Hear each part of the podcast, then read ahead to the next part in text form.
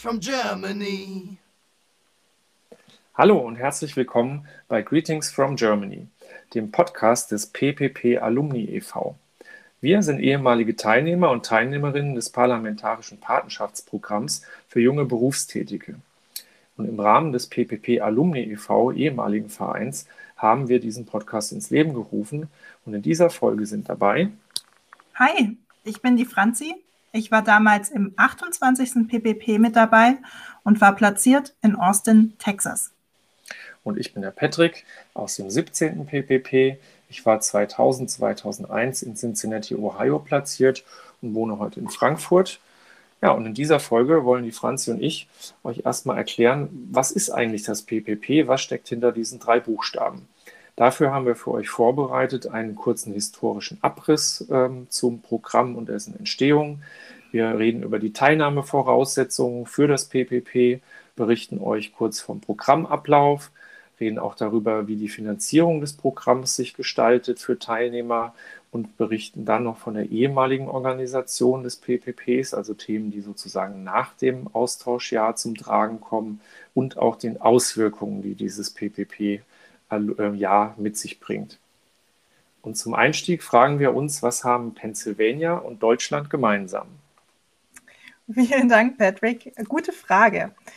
Ähm, was haben die zwei gemeinsam? 1683 äh, sind damals die ersten Einwanderer, deutschen Einwanderer in Amerika gelandet und haben sich damals niedergelassen in der Stadt Germantown in Pennsylvania.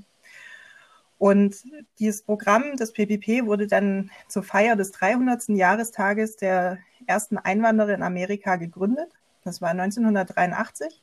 Damals gegründet von dem Bund ehemaligen Bundeskanzler Kanzler Helmut Kohl und dem ehemaligen US-Präsidenten Ronald Reagan.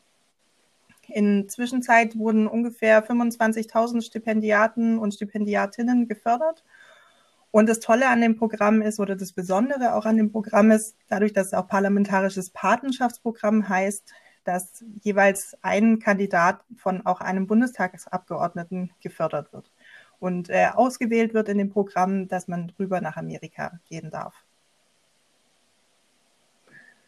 Sehr cool. Und gibt es da auch, äh, auf der, wie ist es auf der Seite der Amerikaner organisiert? Auf der Seite der Amerikaner ist es ähnlich organisiert. Also jeder deutsche Teilnehmer hat einen deutschen Bundestagsabgeordneten und auch einen amerikanischen Abgeordneten, der für ihn zuständig ist. Ähm, ich war jetzt bei mir im Jahrgang hatte ich zwar nicht, also hatte ich keinen Kontakt mit meinem Abgeordneten, aber es gibt tatsächlich auch Teilnehmer, die dann drüben in Amerika Kontakt haben. Ähm, bei der Auswahl der amerikanischen Teilnehmer ist es, glaube ich, ein bisschen anders. Da wählen nicht die amerikanischen Abgeordneten aus, aber sie haben auf jeden Fall in Deutschland auch einen Abgeordneten, der für sie zuständig ist. Hm. Ja, ich hatte tatsächlich damals auch die Gelegenheit, äh, mit einem befreundeten PPPler, der im gleichen Ort platziert war und dann auch den gleichen US-Congressman hatte, den einmal zu treffen, also mal die Hände zu schütteln und ein Foto zu machen. Ja, cool. Ja. ja, das war bei mir tatsächlich nicht der Fall, aber ich finde es immer ganz cool, dass es zumindest auch diese politische Aspekt in dem Programm mit dabei ist. Und wenn man wirklich Lust hat und Interesse daran hat, kann man da sehr viel mitnehmen.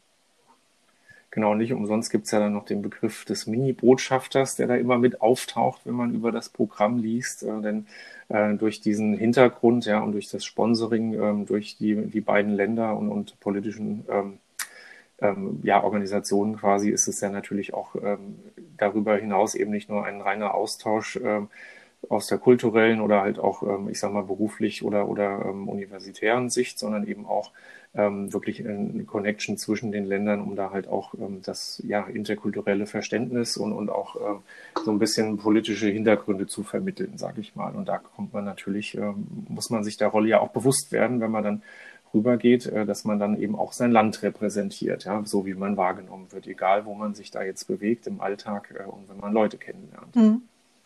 Jetzt, äh, Patrick, es gibt das PPP ja für die Schüler, PPPler, das heißt, die gehen rüber äh, nach Amerika und nehmen an einem Highschool oder gehen, also sind in einer Highschool und wohnen in einer Gastfamilie. Und wir zwei waren ja Teilnehmerinnen des, äh, des jungen berufstätigen PPPs. Und was sind denn die Teilnahmevoraussetzungen für das Programm? Genau, also für die jungen Berufstätigen, ähm, die momentan mit, mit 75 Leuten pro Jahr rübergingen, zu, zu meiner Zeit waren es noch 100, ähm, ist es so, dass man ähm, erstmal einen Wohnsitz in Deutschland braucht. Ähm, dann äh, geht ja um Berufstätige, ähm, ist es notwendig, eine abgeschlossene Ausbildung vorzuweisen. Das ist relativ breit gefächert. Also man darf im Prinzip, äh, also darf, darf fast jeder mitmachen, da sage ich gleich noch was zu. Ähm, aber von daher ist es erstmal so, wichtig ist, eine Berufsausbildung zum Zeitpunkt ähm, der Ausreise dann auch abgeschlossen zu haben. Ähm, es gibt eine Altersgrenze, maximal 24 Jahre alt zu sein und mindestens 15. Ich denke, das trifft dann das Thema auch noch bei den Schülern, was diese, was diese Altersgrenze betrifft, mal so nebenbei. Ähm, und wenn man dann ähm, Wehr- oder Ersatzdienstleistungen ähm, entsprechend noch macht, äh, dann kann sich diese Zeit auch verlängern. Also man darf dann auch beispielsweise noch bis zu ein Jahr älter sein, wenn man das entsprechend nachweisen kann. Ähm, allgemeine Voraussetzungen gibt es natürlich auch noch. Also wenn sich einer fragt, was muss ich da jetzt genau mitbringen, damit ich überhaupt eine Chance habe, ähm, wie immer im Leben, wenn man sich wo bewirbt, äh, gute schulische Leistung, ja, ähm, aber das ist natürlich auch, also so, so man als grobe Richtlinie gedacht, äh, immer versuchen, sage ich an der Stelle. Ähm, Allgemeinwissen sollte man äh, mitbringen, also wie das auch in einem klassischen Bewerbungsverfahren irgendwo der Fall wäre, dass man halt mal was gefragt wird, wo man voraussetzt, dass man ab und zu mal die Nachrichten schaut äh, oder auch mal ein bisschen Grundverständnis von deutscher und auch vielleicht amerikanischer Gegenwartspolitik und den Basics in den Historien hat. Ähm, schön ist äh, schulisches oder außerschulisches Engagement, das man irgendwo zeigen kann. Ähm, das ähm, ja, geschichtliche politische Grundverständnis habe ich eigentlich schon angesprochen, ähm, damit man dann eben auch die vorhin angesprochene Rolle als Juniorbotschafter beziehungsweise Repräsentant für sein Heimatland dann auch irgendwo ähm, ja, wahrnehmen kann. Also das heißt, man sucht da irgendwo schon die richtige ähm, Voraussetzung, dass, dass man eben äh, auch nur Leute rüberschicken möchte, die äh, eben auch äh, ein positives Bild widerspiegeln. Gibt es denn auch Leute, die davon ausgenommen sind, sich beim PPP zu bewerben?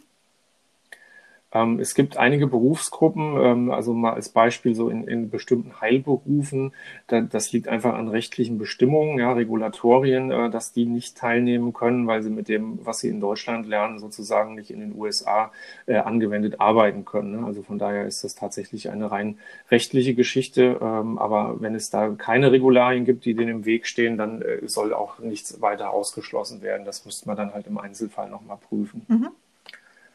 Ähm, und dann äh, gibt es noch ein paar Sonderregeln, also für alle Zuhörer, die jetzt irgendwie Kinder oder Pflegekinder von Bundestagsabgeordneten sind äh, oder auch äh, Jugendliche äh, beziehungsweise junge Erwachsene mit US-Staatsangehörigkeit, Leute, die eine Green Card haben, die dürfen leider auch nicht teilnehmen, weil es soll ja hier ganz konkret darum gehen, dass, dass ähm, also deutsche Staatsangehörige von einem ähm, Programm der deutschen Regierung entsprechend dann in die USA gehen. Und deswegen gibt es da eben so ein paar Regeln, die noch zu beachten sind ja, aber das war es im Groben und Ganzen auch schon, was man dabei beachten sollte.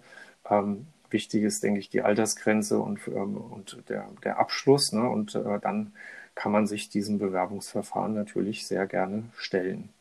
Ähm, und wenn man das tut äh, und, und äh, jetzt, jetzt gehen wir mal ganz schnell voran und hoffen, dass das auch so weit klappt. Äh, vielleicht äh, gibt es dann ja auch einen gewissen, also gibt es einen gewissen Ablauf. Und äh, Franzi, das wäre cool, wenn du darüber mal uns berichten kannst, was dann äh, als nächstes kommt, wenn man sich um dieses Programm bemüht. Mhm. Also so ein Programm fängt ja immer erst an mit einer Bewerbung. Ähm, es startet und die Bewerbungsphase startet ungefähr so im Mai, Juni rum. Da gibt es offizielle Dokumente, die dann ausgefüllt werden müssen und ein offizieller Bewerbungsbogen, den man dann zugeschickt bekommt. Und da muss man dann sehr, sehr viel ausfüllen, äh, auch so ein bisschen ein paar äh, Aufsätze schreiben oder ein paar Fragen beantworten. Ähm, und wenn man das alles vollständig ausgefüllt hat, und abgeschickt hat und man dann in die nächste Runde kommt, dann gibt es einmal einen Auswahltag. Ähm, jetzt haben sich die Programmorganisationen gewechselt. Ähm, ich glaube, letztes Jahr war es tatsächlich oder dieses Jahr waren die Auswahltage online. Normalerweise ist es so, dass man dann zu der Organisation fährt ähm, und hat dann einen, einen Test, äh, eine Gruppenarbeit, ein Einzelgespräch aber da könnt ihr euch tatsächlich über die aktuellen Themen und Bestimmungen, könnt ihr euch über die Webseite des PPP-Programms informieren, wie es da gerade aussieht. Ja, und darüber hinaus gibt es auch noch die Möglichkeiten, äh, über den Alumni-Verein äh, des Parlamentarischen Patenschaftsprogramms für junge Berufstätige in dem Fall sich Tipps zu holen. Da gibt es sogenannte Bewerbungslotsen. Da werden wir sicherlich an anderer Stelle auch nochmal mehr von erzählen, kann man sich aber über die Webseite des Vereins www.ppp-alumni.de auf jeden Fall nochmal informieren oder auch von der Austauschgesellschaft momentan Cultural Vistas entsprechend Tipps holen, äh, denn da kann man ganz unverfänglich dann auch nochmal mit äh, ehemaligen wie uns jetzt Rücksprache halten zu den brennenden Fragen, die man hat, sowohl zum Bewerbungsprozess oder auch den Ängsten und Nöten für so ein Austauschjahr, was da auf einen zukommt. Eine Besonderheit in dem Programm ist auch, dass ihr euch über euren jeweiligen Bundestagswahlkreis bewerbt.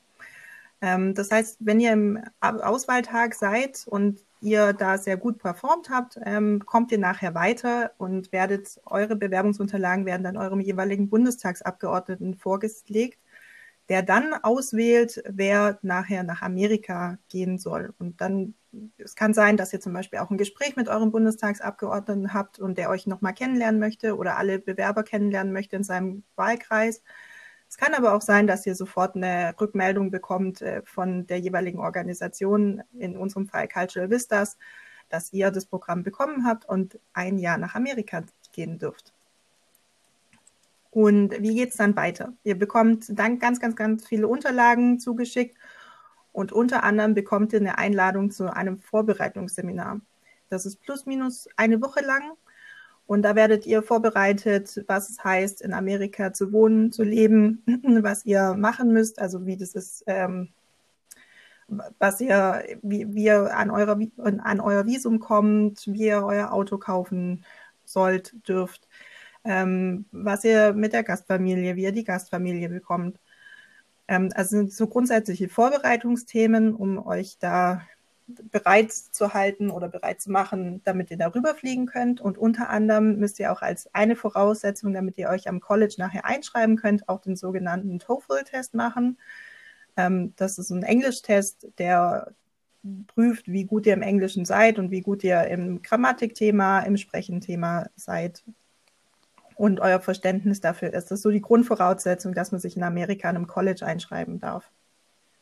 Und da geht es dann nicht darum, ähm, dass man da unbedingt super gut abschneiden muss, sondern ähm, auch, dass man versucht äh, zu verstehen, sage ich mal, auf welchem Niveau man sich befindet, ne, um gegebenenfalls dann auch die sprachliche Unterstützung oder die richtigen Kurse zu finden. Genau, Richtig. Richtig. Also das Ziel ist tatsächlich äh, mal zu wissen, wo ihr steht. Und das ist ja auch ein Grund, warum ihr nach Amerika geht, um auch die Sprache äh, zu lernen und äh, da besser drin zu werden. Also ihr müsst euch da keine Sorgen machen, dass ihr dann rausfliegt, wenn der Test ganz, ganz furchtbar ist, sondern ähm, es einfach nur ein, also ihr habt den Platz dann schon sicher, auch wenn nachher dieser Test nicht gut ist.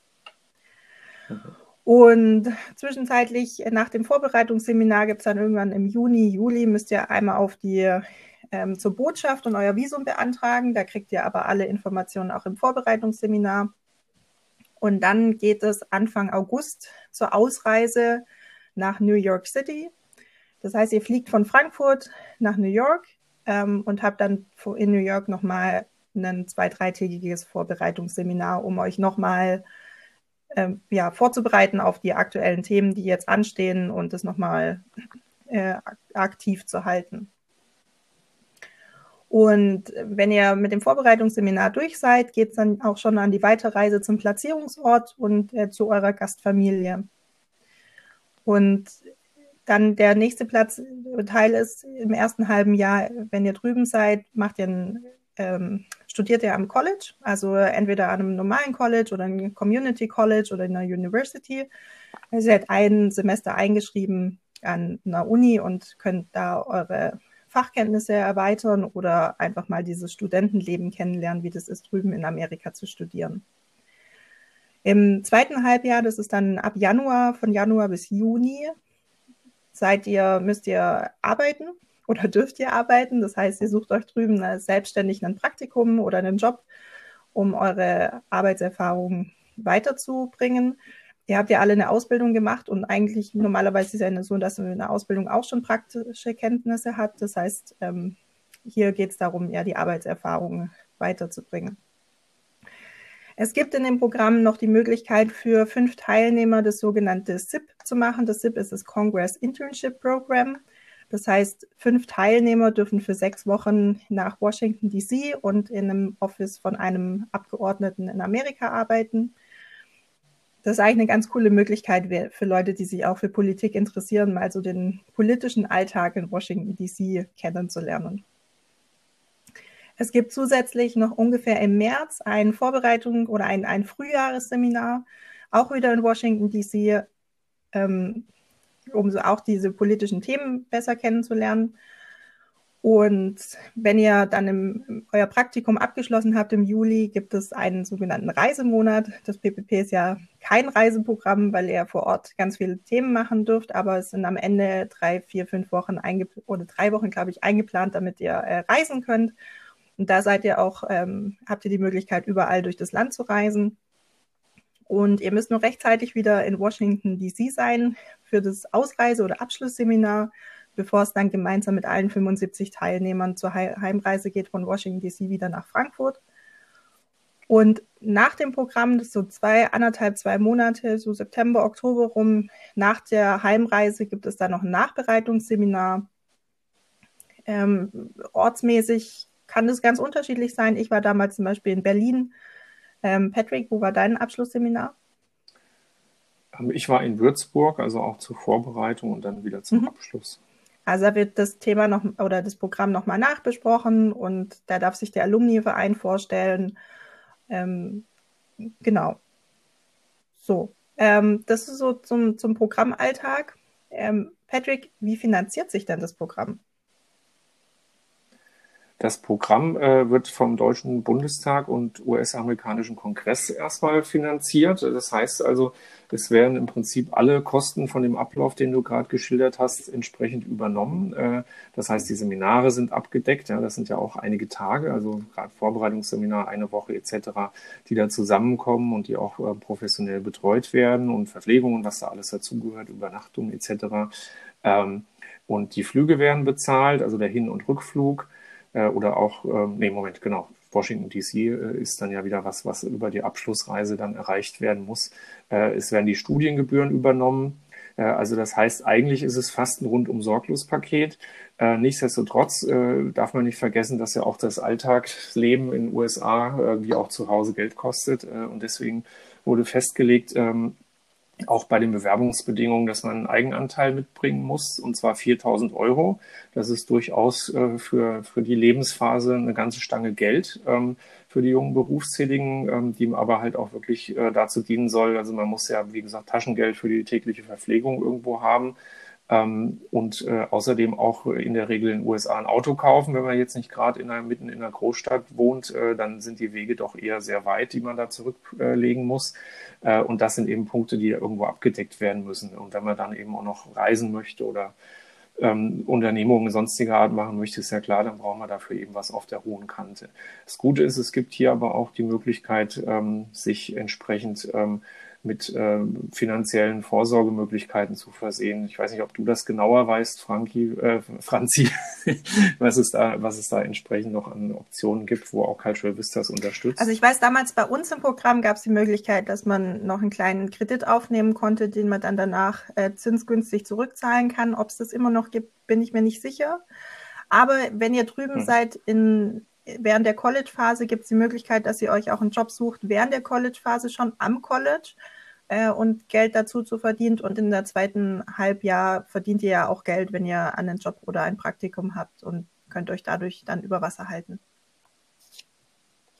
Genau, und da gibt es dann irgendwelche Limits, erinnere ich mich zumindest noch aus meiner Zeit, äh, damit man, äh, was, was Versteuerung dann dieses Einkommens betrifft. Das weiß ich nämlich noch, weil ich irgendwie nachher rechnerisch, weil ich eine Zahlung zu spät bekommen habe zum Jahresende von der Uni, wo ich äh, aushilfsweise gearbeitet habe, äh, dann irgendwie sechs Dollar über diese Pauschale war, dann musste ich das auch noch äh, kompliziert versteuern, aber auch das geht. Äh, aber grundsätzlich ist es halt wirklich eine gute Möglichkeit, zum einen auch nochmal mehr Kontakte zu kriegen, äh, gerade wenn man in so einem Umfeld arbeitet. Ja, ich habe damals in dem Sprachlabor der Uni gearbeitet, da gab es dann auch noch Kassettenaufnahmegeräte und sowas an den Pulten. Ähm, das, das war ganz witzig äh, und, und habe das da betreut und dafür hat man halt auch einen äh, kleinen Stundenlohn bekommen und konnte so sich natürlich auch das ein oder andere halt noch noch leisten. ich habe tatsächlich meinen Job auch im fürs zweite Halbjahr über den ersten Job bekommen. Also beziehungsweise habe ich äh, im September angefangen, im International Program Office zu arbeiten. für zehn Stunden und hatte dann Schwierigkeiten, einen Job zu finden und habe dann die Möglichkeit bekommen, im zweiten Halbjahr für 20 Stunden die Woche da weiterzuarbeiten und äh, habe dann noch im Juni, nee, Mai, April, Mai rum habe ich bis Juni noch einen Zweitjob gehabt. Also manchmal hilft es auch, um Connections zu finden, auch für das, den Job im zweiten Halbjahr. Jetzt, äh, Patrick, wir hatten ja vorhin gerade das, das Programm, was es so beinhaltet, aber nach dem Programm ist ja gefühlt vor der Alumni-Arbeit. Wie geht es denn nach dem Programm weiter? Genau, das Schöne ist, äh, wenn man zurückkommt äh, und dann auch noch sein Nachbereitungsseminar hat, man wird ja tatsächlich da nicht allein gelassen, äh, weil auch, auch die Rückkehr, ähm, ich verweise auf die Folge Culture Shock, unter anderem von uns, die wir entweder noch ja, publizieren werden, bald, aber auf jeden Fall geplant haben, wo man ähm, danach aber nicht mit dem Programm durch ist. Man ist Alumni, ähm, wenn man zurückkehrt und ähm, für Alumni gibt es auch eine, eine Möglichkeit, äh, sich äh, im Verein zu organisieren. Wir haben nämlich 2005 mit äh, ehemaligen entsprechend einen PPP-Alumni-Verein vom PPP für junge Berufstätige gegründet. Ähm, und ähm, der Verein ist sozusagen immer noch für einen da und eine Anlaufstelle, ja, auch egal, ob man jetzt Mitglied oder ist oder nicht, grundsätzlich erstmal. Ähm, wenn, wenn man da Alumni ist, dann hat man da auf jeden Fall einen Netzwerkzugang. Und der Verein hat sich das Ziel gesetzt, äh, das zitiere ich jetzt mal, ein internationales Netzwerk aller ehemaligen Teilnehmer des parlamentarischen Patenschaftsprogramms für junge Berufstätige aufzubauen, um somit die Nachhaltigkeit dieses Programms zu sichern und die deutsch-amerikanischen Beziehungen zu fördern. Also ich denke, das ist äh, wirklich eine super Zusammenfassung, um schon mal zu sehen, wofür ist der Verein da. Äh, und, und hier können wir jetzt auch noch mal kurz ein bisschen drüber sprechen, was, was denn da so dahinter steckt. Zum einen gibt es aktuell fast 700 Mitglieder, äh, die, die dort dabei sind. Von den, ich würde mal schätzen, mittlerweile etwa 3000 ehemaligen, die das Programm seit der Gründung absolviert haben. Und ähm, der Verein ähm, ist jetzt in den letzten 15, 16 Jahren auch schon ganz schön gewachsen und hat demnach auch ähm, eine, eine gute Struktur, ja, mit, mit diversen Ressorts, äh, wo man eben auch Themen ähm, vornimmt oder übernimmt, die entsprechend auch die Alumni interessieren oder auch die diese transatlantische Zusammenarbeit mit Partnerorganisationen etc. dann auch fördern. Ja, zum Beispiel gibt es da einen Marketingbereich mit den Bewerbungslotsen, das hatten wir eben schon kurz erwähnt, da kann man sich eben Rat und Tat ähm, ähm, Ratschläge holen für ähm, mögliche Bewerber, ähm, die, die da wissen wollen, okay, was, was ist denn jetzt mit dieser Finanzierung, wie kriege ich denn das hin, reicht das Geld ähm, oder was, was passiert äh, bei dem äh, Vorbereitungsseminar, was passiert vielleicht bei dem Aufnahmeverfahren, kann ich noch was beachten. Ähm, dann helfen wir auch unseren Alumni selbst, äh, dadurch, dass wir ein Career Center integriert haben. Da wird zum Beispiel Mentoring äh, angeboten für die äh, Alumni, die zurückgekehrt sind. Ähm, es wird äh, auch ähm, Bewerbungsmappencheck angeboten und noch viele weitere Möglichkeiten, um da einfach auch, ich sag mal, Hilfe in den Berufsstaat zu geben, aber auch von ähm, erfahrenen PPP-Lern, die vielleicht schon ähm, länger im, ähm, ähm, als ehemalige dabei sind und schon viel Berufserfahrung sammeln konnten, dann an Jüngere was weiterzugeben äh, und grundsätzlich dann auch äh, da, da Tipps zu erhalten äh, mit der beruflichen Erfahrung. Wir haben ja ein breites Netzwerk äh, durch ganz, ganz viele Berufsgruppen hinweg, wo sich eigentlich für jeden dann auch ein passender Austausch finden kann. Und dann gibt es äh, ein ganz wichtiges ähm, äh, Glied hier, die Regionalgruppen.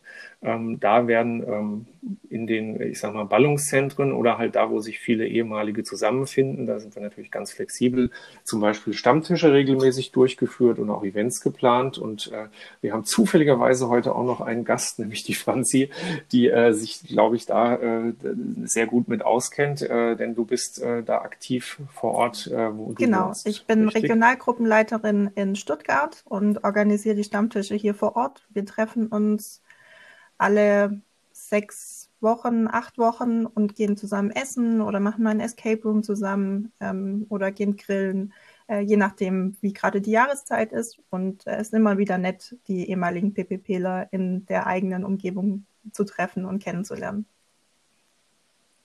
Trefft ihr euch auch noch mit äh, anderen Partnerorganisationen? Ich weiß, dass das auch mal teilweise ähm, gemacht wurde. Wir hatten immer die Thanksgiving Dinner mit den Fulbrightern zusammen am Standort. Ähm, das hat jetzt die letzten ein, zwei Jahre in der Corona-Zeit nicht so gut funktioniert, aber in der Theorie sind wir da auch vernetzt.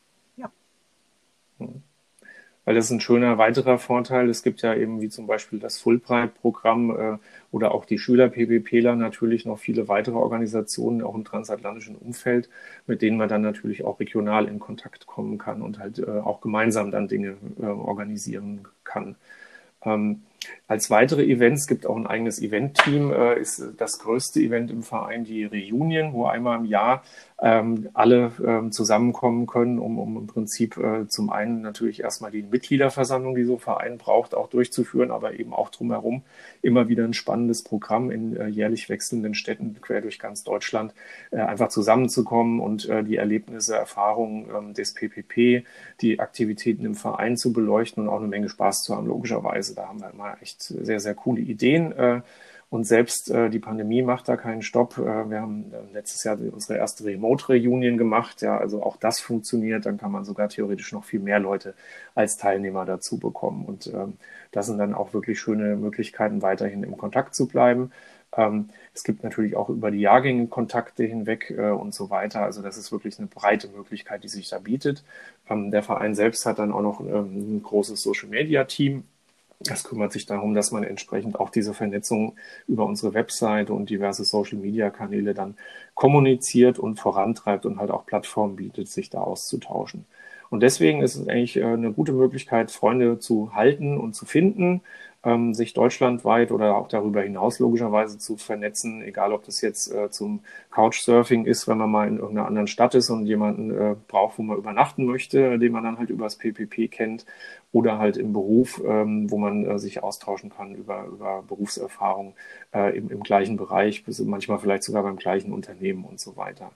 Ja, und ähm, aktuell ähm, auch in der Corona-Pandemie äh, oder vielleicht gerade deswegen ähm, fang, fallen, äh, fallen da viele, finden viele Dinge statt. Ähm, da wollten wir noch ein paar Beispiele euch heute mitbringen, dass man einfach mal eine Idee hat, äh, was da so alles passieren kann. Also es gibt zum Beispiel auch dann organisationsübergreifende ähm, Talks, äh, wo man, wo man dann auch als PPP-Alumni teilnehmen kann oder selbst sogar teilweise Redeanteil hat. Dann gab es mal einen Workshop vor ein paar Monaten zum Thema Citizen Diplomacy, also Bürgerdiplomatie. Ähm, wo man einfach mal über diese Rolle als Mini-Botschafter in unserem Fall dann auch spricht und, und auch guckt, was kann man damit gesellschaftlich bewirken und wie kann man sich da weiter vernetzen.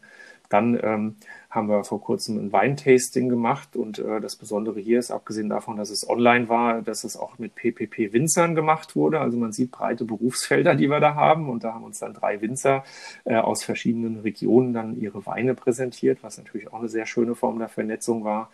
Ähm, Franzi, du hast, wenn ich mich recht entsinne, vor kurzem auch einen Beitrag geleistet. Magst du uns dazu auch noch was ja, erzählen? Ja, ich mache Sketchnotes und habe mit den PPP-Lern einen Sketchnote Basic oder Anfängerkurs gemacht und da haben wir innerhalb von zwei Stunden mal gelernt, was sind Sketchnotes und so die ersten Icons gezeichnet ähm, und erklärt, worum es da eigentlich genau geht und wofür man das nutzen kann. Ja, und dann gab es noch ein paar weitere Aktivitäten, oder die auch teilweise noch am Laufen sind, zum Beispiel zum Thema, ich sag mal, Selbstständigkeit, Entrepreneurship, wo wir äh, uns dann austauschen, wo dann entsprechend erfahrene PPPler dann auch darüber berichten und, und anderen auch Anregungen geben. Also man sieht sehr breit gefächert. Ne? Und dann darüber hinaus gibt es dann auch weitere Projekte, ähm, wo wir dann ähm, auch Jahrbücher zum Beispiel gemacht haben für die ersten 25 Jahre und jetzt nochmal für die letzten elf, äh, wo man sich dann auch entsprechend mit seinem persönlichen Profil wiederfindet. Viele Fotos, Erlebnisse aus den USA. Es wurden sogar schon Filme gemacht, ähm, also Kurzfilme an der Stelle zuzugeben, die auf YouTube zu finden sind äh, über das Programm. Und aktuell natürlich ist auch dieser Podcast ein Projekt, äh, das entsprechend aus der Vereinsarbeit heraus erstanden ist. Ähm, wir wollen an dieser Stelle auch nicht vergessen, dass es über das Programm hinaus natürlich noch äh, weil wir auch ein bisschen immer das Schüler-PPP angeschnitten haben, da auch äh, einen Verein gibt, der 2012 gegründet wurde. Da ist auch das äh, Thema die enge Connection zwischen den Schüler-PPPlern. Dadurch, dass die Schüler-PPPler in unterschiedlichen Organisationen sind, sind die nicht so ganz gut verbunden wie wir als junge Berufstätige, weil wir alle über die gleiche Organisation immer nach Amerika gehen. Aber das Ziel oder die Möglichkeit gibt es hier auch zur Vernetzung dazu.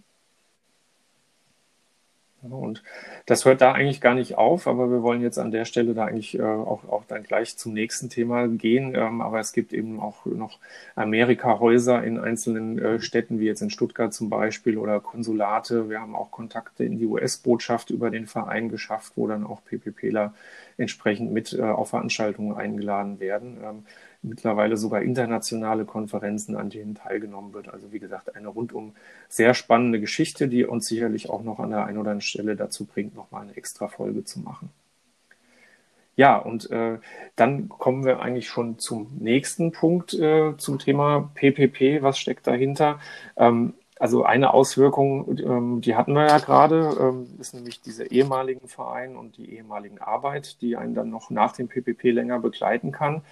Ähm, aber wenn man sich mal grundsätzlich über Auswirkungen Gedanken macht, ähm, kann man das schon so sehen, dass ähm, viel ähm, oder dass jeder Teilnehmer da auch was mitnimmt. Und äh, das wurde mal statistisch von ähm, der ähm, Karl-Duisberg-Gesellschaft, beziehungsweise, ähm, nee, stimmt ja gar nicht, das war ja noch meine, von was, wie hieß es danach, von der GITS, also Gesellschaft internationalen Zusammenarbeit, ausgewertet. Was macht das eigentlich sozusagen mit den Teilnehmern? Was ist eigentlich der Benefit des Programms? Ne? Und ähm, wir haben das ganz schön da drin geschildert. Da gab es so eine kleine Studie, schon ein paar Jährchen alt, aber ich denke, das ist nach wie vor hochaktuell, ähm, dass ähm, man äh, nach dem Programm auf jeden Fall mitnimmt äh, als junger Berufstätiger, dass man den amerikanischen Unternehmergeist mit nach Deutschland bringt. Also das zeigt sich daran, dass zum einen die PPPler, die ehemaligen, äh, eine sehr äh, niedrige Arbeitslosenquote haben, äh, kam in der Analyse raus, also minus äh, kleiner ein Prozent. Ja, das ist also weit unter dem äh, Durchschnitt. Und auf der anderen Seite gibt es dann auch einen sehr hohen überdurchschnittlichen Anteil an Selbstständigen, ähm, an ehemaligen. Also bei, bei den Älteren, ohne das jetzt genauer zu spezifizieren, war das schon mal bis zu 20 Prozent, um da mal so eine Idee zu geben. Äh, und äh, außerdem animiert man auch äh, sehr viele den Beruf, den man gelernt hat, gegebenenfalls zu wechseln. Und äh, ungefähr die Hälfte aller ehemaligen fangen auch noch ein Studium an, um sich weiter zu qualifizieren. Und demnach sind eben auch, ähm, sage ich mal, viele PPPler dann später in interessanten und verantwortungsvollen Positionen und Berufen dann äh, wieder zu finden. Ja, und, und weiterhin ist halt ein großer Vorteil, dass man die Netzwerkbildung hier äh, anstrebt zwischen USA und Deutschland. Da gibt es ja auch ehemaligen Vereine oder weitere Kontakte über die Arbeit, die Universi äh, Universities, wo man war, Colleges, wo man war, äh, oder auch natürlich Gastfamilien und Menschen, die man generell kennengelernt hat, ähm, aber auch mit Partnerorganisationen oder Unternehmen. Und das ist von daher ähm, ja, ein, wie ich finde, sehr breites äh, Band an Vorteilen, die da dabei sind. In der Studie wird es auch begründet, dass, das, dass die Umsetzung des amerikanischen Unternehmergeistes ist, dass die Arbeitslosenquote und die Selbstständigenquote sehr, sehr niedrig oder beziehungsweise sehr hoch ist. Und ähm, es wird wahrscheinlich ja. jetzt auch in den nächsten ein, zwei Jahren eine neue Studie geben mit den aktuellen, also mit allen ehemaligen Teilnehmerinnen. Also die Studie, die damals gemacht wurde, war im Jahr 2000, da war das Programm 15, 16 Jahre alt. Jetzt haben wir ja schon 36, 37 Jahrgänge. Das heißt, wird mal spannend, was dann aus den Jahrgängen wird und was man dann aus den Jahrgängen erkennt, was daraus dann passiert ist schon haben wir eine Idee für eine der nächsten Folgen, also in Zukunft zumindest, äh, denn wir hoffen ja alle, dass wir noch sehr viele Folgen ähm, hier präsentieren können und dann wäre das ja in der Tat mal spannend zu sehen, was bei rauskommt. Äh, aber wir haben auch, glaube ich, sonst noch ein paar interessante Themen in petto, die uns bis dahin eigentlich locker erreichen sollten, bis wir mhm. da die Erkenntnisse haben. Super. Ähm, das wäre jetzt auch schon das Ende der Folge. Wir haben gesprochen über die Entstehungsgeschichte, über die Teilnahmevoraussetzungen, über den Ablauf des Programmes wie sich das Programm finanziert, ähm, was man dann nach dem Programm auch machen kann und was die ehemaligen Organisationen machen und auch schon Auswirkungen von dem Programm mit dieser Studie, die wir gerade zitiert haben. Wenn ihr weitere Fragen habt oder Ideen habt für Folgen oder andere Themen habt, könnt ihr uns erreichen über ppp, ah, nicht ppp, sorry, über podcast.ppp-alumni.de äh, schreibt uns einfach eine E-Mail mit euren Anmerkungen, euren Themen, was euch mal interessieren würde für neue Folgen. Und ansonsten wären wir damit heute durch und wir wünschen euch einen schönen Tag, Abend, Morgen oder wann immer auch ihr diese Folge hört. Tschüss. Ja, auch von mir. Tschüss, bis bald. Greetings from Germany.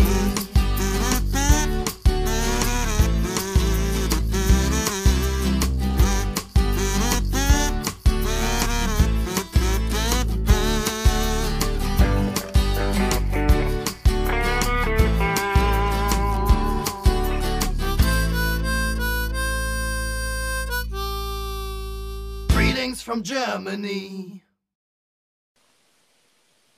Greetings from Germany ist eine Produktion des PPP Alumni e.V., dem ehemaligen Verein des Parlamentarischen Patenschaftsprogramms für junge Berufstätige. Für Fragen und Anmerkungen meldet euch bei podcast.ppp-alumni.de.